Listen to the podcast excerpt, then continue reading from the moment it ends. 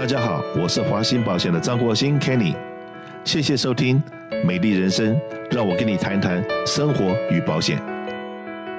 时间过得好快哦，转眼之间进入二零二二年的第三个礼拜。那今天在这个时段里面呢，我请到的一位我们的好朋友，也是我们华兴保险的客户。一讲到他的个人的名字，可能没有几个人认识他。我讲到他所代表的一个集团的话，大家就说：哇，这个是一个洛杉矶这个非常最近串起的一个非常知名的一个火锅店——香天下的负责人，这个杨先生到我们节目现场。那今天为什么会请杨先生过来呢？那真的跟我们一般所想象到的一个这么知名的店，那么高级的一个餐馆，老板大概应该有四五十岁、五六十岁了吧？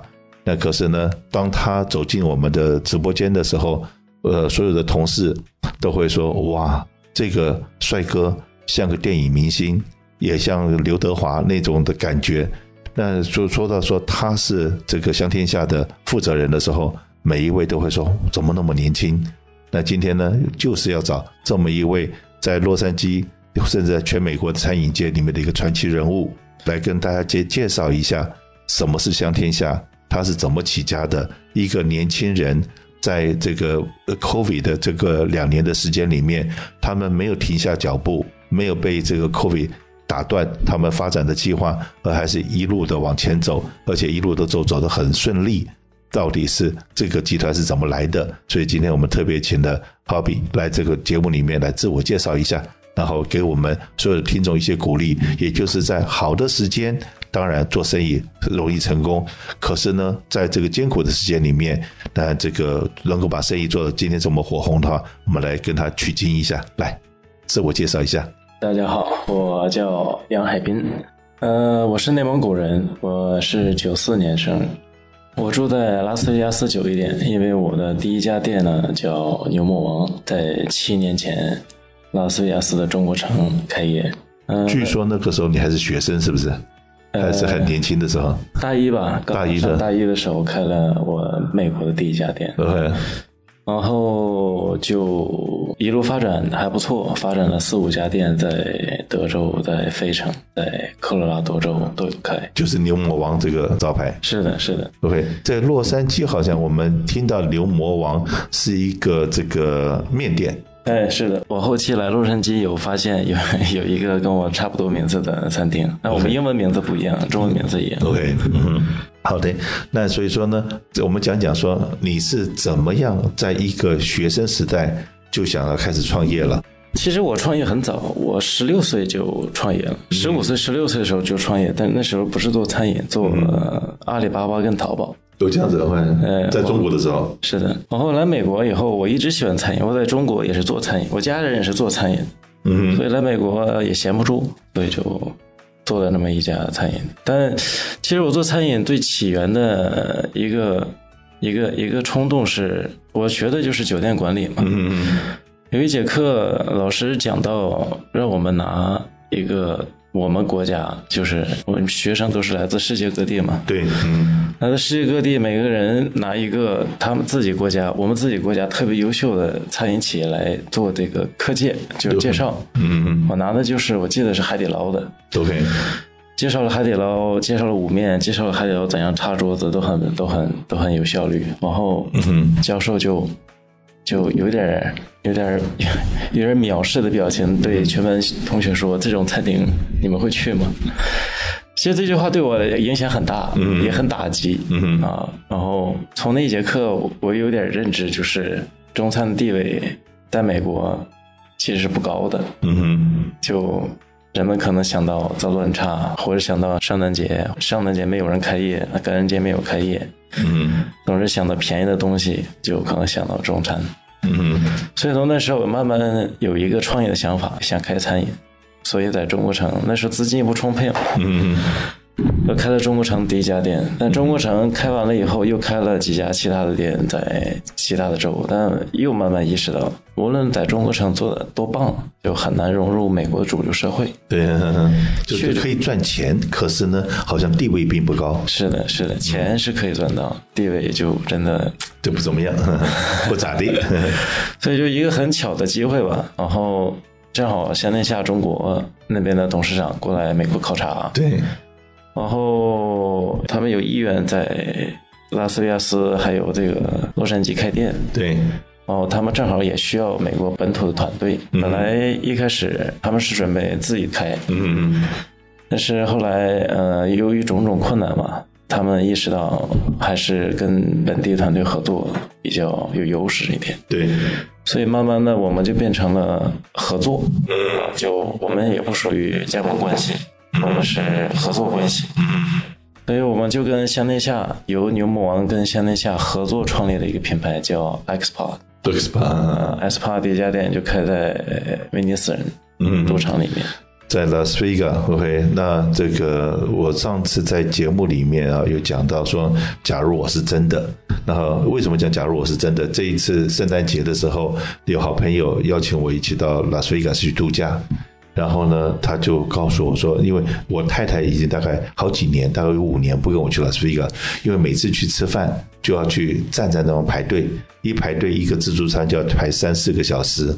所以想到到拉斯维加假日的去吃饭就是一个噩梦。好了，那就有好朋友跟我讲说，哎，你要不要到香天下去吃饭去？OK，可是呢，当我们打了电话到香天下，那个时候大概是十二月初，然后去预约的时候，他们就跟我们讲说，哎，很抱歉，对不对？现在最快的 appointment 大概在呃一月六号以后，最快的 appointment。那我想一想说，哎。既然我已经认识老板了，然后如果说不走后门的话，要排到一月六号，那好吧，那我就下一次，因为我在洛杉矶的香天下，我常常去，可是拉斯维加我还没去过，所以说下次要去的话，那大概也是提醒一下所有的听众，要去拉斯维加的那个威尼斯赌场里面的香天下的话，很可能你真的想好了，就要先打电话去预约。否则的话，你就要来找张国兴，要找华兴保险。你是我的客人，我就去想想办法，去帮你要到一个好的时间。当然，钱还是要你自己付。那 可是呢，是不是能够让你拿到六点半的这种时段，让你跟全家人去吃饭的时候是有面子的？OK，那你就知道说，哎，要巴结谁了？来巴结我。OK，那所以说到香天下吃饭。但真的是在这现在的，不管是中国人也好，美国人也好，都听说过有这么一家店，而且到那边去看一看。那哪怕是只是看一看它的装潢。刚刚我跟我们杨先生在聊天的时候就讲到，在中国我有另外一个好朋友，也是餐饮界的奇葩，也是很年轻，三十岁左右，叫文斌，他开了一个文和友。那他在这个店第一家原始店是在开在长沙。那这个他就讲过一句话嘛。如果说现在人到长沙来，大家的地标是什么？就是文和友。然后你下了飞机，可能第一件事情先到文和友去拿个牌子，拿个号码牌，排队的牌啊。那拿到那个排队了以后，等到你去张家界什么地方玩完了以后，三天、四天、五天，可能要离开长沙了之前，你再去 check 一下，叫到你的号码没有？哇，有人竟然说开个餐厅开到那么的火红，那么的牛。在网络上面可以查到的，说他的这最高纪录一天可以服务到六万个客人，哇，六万个客人，那个是什么样一个概念？我跟大家讲一下好了。如果说我们在东区哈冈，总共也只有五万多，全部的居民男女老少加在一起五万多人，整个窝呢可能还不到，还不到这个数字，也就整个 city 的人。去走一遍，去那么吃顿饭，能够在任何行业之中表现突出的，就像今天我们的香天下，可以在美国来讲的话，OK，我不知道这个哈比把自己定位在这个美国的中餐的所谓的火锅业里面，你怎么看这个行业？然后你为什么当初会选择跟香天下合作，然后把这个香天下变成在主流社区里面大家都竖大拇指的这么个地位呢？跟香天下合作，其实我受益匪浅，因为我当时属于美国本地品牌。嗯，那中国毕竟在火锅方面肯定是最优秀的、最传统的。我想建立的这个品牌，主要是希望把美国的一些文化，包括东南亚的文化，以及。最传统正统的火锅文化融合在一起，嗯，那我都没有接触过最优秀的火锅品牌，嗯，谈何把最优秀的东西融合在一起。嗯，所以建立这个品牌之初，我就有想啊。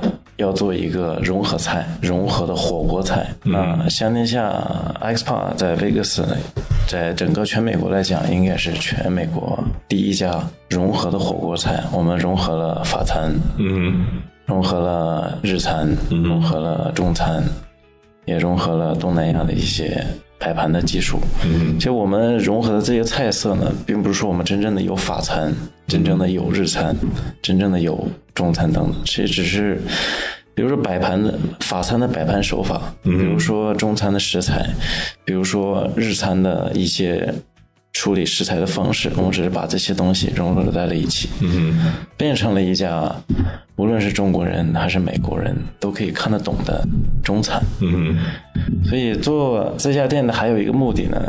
就是，就像我刚才说的，我在大学里受过刺激。对啊，当我讲中餐的时候，被大学老师鄙视过。嗯，所以我也希望我能。我请教一下，这个老师现在还在教书吗？啊，我不关心他。嗯，你不关心他，因为如果有机会的话，我如果是老板的话，我一定会请他到我的餐厅来走一走。然后说老师来来来，那个进来这边吃顿饭，然后给我一些指导，OK，看看我还有什么地方可以改进的，然后可以让让你们这些餐饮界的教授级、美国教授级的人，然后对中餐有一个不同的认识。是的，我也希望这家餐厅能起到一个文化传播的作用啊，因为现在下其实并不仅仅是一个餐厅，嗯，它更是一个社交啊文化。啊我们这家店打造了很多，比如科技上的创新，对，比如说，呃，每一家店的特色是不一样的。威克斯主打科技上的创新，对，现在有去过拉斯维加店的人，呃，在洛杉矶的华人朋友毕竟是少数，因为排队排不上嘛。那那为什么每一个人去过拉斯维加这家店的人都会张大嘴巴？然后你刚刚讲科技创新是大概是什么样的东西？是别人可能没有看过的，一般的中餐厅里面没有表现出来的。其实我们是全美国。第一家用的机器人的传菜，我们比海底捞还要早三个月。所以说，在那地方哈，机器人会跟人家请让开，然后来来送菜。这这个这个时候已经很平常，但是其实，在我们刚开业的时候，也就是三年左右，那时候我们刚装修，机器人已经就位了。那个时候我们是最先开始，然后我们也装了美国第一套全息的五 D 投影的一套系统。嗯嗯，这套系统。很贵，现在也很贵，大概一个房间就接近一百万的成本。OK，五 D 投影，OK，就是呃，我们的一个投影，其实这些设备呢，对，一是很贵，第二最贵的是素材研发，比如说。呃，这些所有素材开发，我们是根据每一道菜，嗯，要来开发不同的动画和素材，嗯嗯，所以我们一共十二个 course 上到你的桌子上，会有十二套动画配合着上。我会用整个房间的动画，整个房间的这个立体来介绍这个菜是什么来的，是怎么做的，嗯嗯，这也是一个科技上的创新。包括我们的酒吧，其实，在中餐里面做酒吧的人就不多，嗯，在餐厅里做酒吧人不多，但是在 fine dining 在赌场里边。必须要把酒吧做好，所以我们酒吧也是也类似全息投影的一套技术在酒吧里面，包括我们大厅的天花板一个二十米长的纯铜打造的凤凰，也是通过一些科技手段让它不停的变衣服变色。我请问你，这么多的幻想把它变成事实，当初这个幻想是你的梦变造出来的，还是你从哪里得到了这些灵感？大多数灵感是我一些天马行空的想法告诉了我的设计师，然后我的设计师把它变成方案，从方案又变成了施工图，从施工图变成了实实在在的东西。对，所以说你你如果不做餐饮，你到好莱坞去，你也一样会成功，因为你知道怎么样去去 vision 你的未来。认识我的人都管我叫疯子。我比较疯，OK，疯子，OK，OK，那跟我差不多，OK，好，我们休息一下，我们待会来再来继续跟这个有非常有创意、有创新这个理念的一个成功的年轻人，那我们来谈谈说，在这疫情期间，怎么样能够把一个企业往那么好的方向带。